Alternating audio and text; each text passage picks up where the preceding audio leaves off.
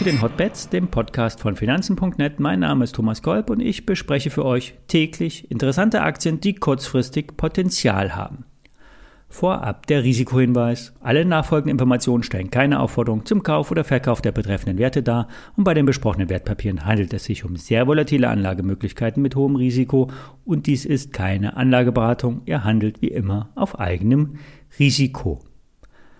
Heute steht die Aktie der US-Biotech-Firma Aldera Therapeutics im Fokus. Im Laufe des Tages sollen erste Ergebnisse aus einer Phase-3-Studie zu einem Medikament zu einer allergischen Bindehauterkrankung bekannt gegeben werden. Aldera forscht hier in einem engen Marktumfeld. Es gibt nur wenige Aktivitäten anderer Biotech-Firmen in diesem Gebiet. Sollten nun die Ergebnisse ja, die Hoffnung bestätigen, könnte es mit der Aktie weiter vorangehen. Bereits im Frühjahr hat es einen Kursverdoppler gegeben. Der Wert hat sich seitdem etwas auskonsolidiert und könnte nun nach positiven Nachrichten wieder in Richtung der letzten Hochs bei 15 Dollar anspringen und diese Marke sogar überwinden. Das auf Augenkrankheiten spezialisierte Unternehmen hatte unlängst neue Aktien ausgegeben und 65 Millionen Cash eingenommen. Nach Unternehmensangaben soll unter anderem die Leitsubstanz Reproxalab ein Wirkstoff gegen trockene Augen. Und hier leiden allein 35 Millionen Amerikaner unter diesem Problem. Ähm, das soll weiter vorangebracht werden. Vorankommen könnte auch die Aktie. Die Analysten geben Kursziele von 34 Dollar heraus. Der Aktionär bleibt bei Kaufen. Kurzfristig sind mindestens 15 Dollar drin. Eine 40% Chance. Wenn ja, wenn die Daten der Studie positiv ausfallen. Grundsätzlich sind ja Nachrichten aus der Biotech- bzw. Pharmabranche immer schwer einzuordnen, vor allen Dingen, wenn man kein Insider ist. Manchmal kommen gute Nachrichten und die Aktie fällt trotzdem. So geschehen bei der Aachener Biotech-Firma Payon. Niklas, ein bekennender Hörer von Hotbeds, hat sich diesen Wert in der Analyse gewünscht.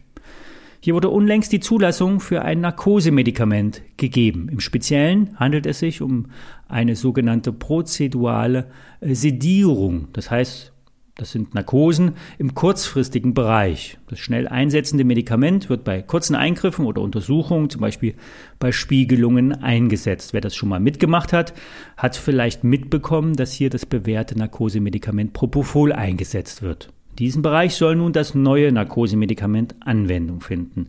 Es soll, soll vor allem äh, die kurzfristigen Eingriffe effizienter gestalten. Also auf gut Deutsch, das Wegnicken und Aufwachen soll schneller und mit weniger Nebenwirkungen erfolgen. Ein vielversprechendes Medikament. Dass die Aktie trotzdem nicht aus dem Knick kommt, liegt an der Kapitalerhöhung. Hier wurden institutionelle Investoren aus den USA mit 5 Millionen Aktien zu 1,54 Euro pro Aktie angedient. Dies war ein dicker Abschlag, aber wahrscheinlich hätte sich sonst das Paket nicht platzieren lassen. Ja, die Altaktionäre wurden billigend ausgeschlossen. Das passt ja zu Recht nicht allen Marktteilnehmern.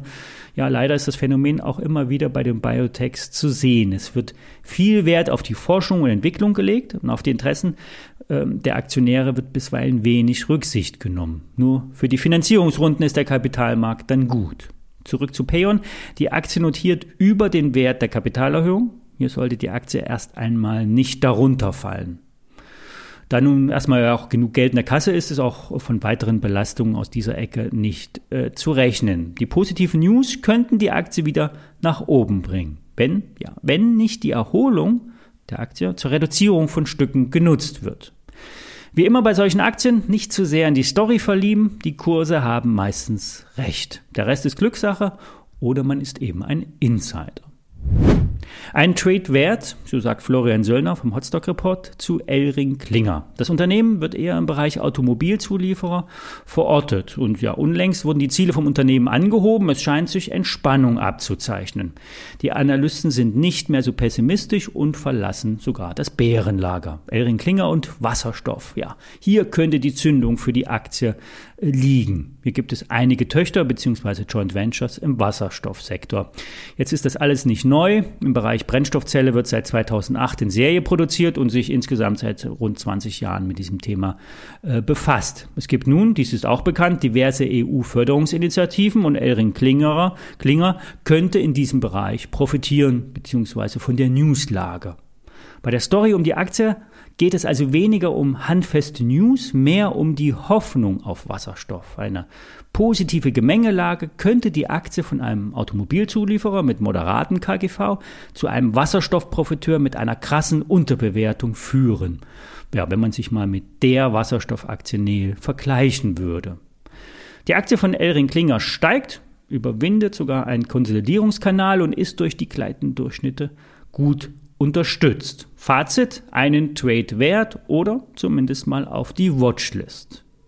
Wie immer, alle ISINs zu den besprochenen Aktien findet ihr in den Shownotes und alle Details zu den Märkten wie immer auf finanzen.net und wir hören uns morgen wieder, wenn ihr mögt.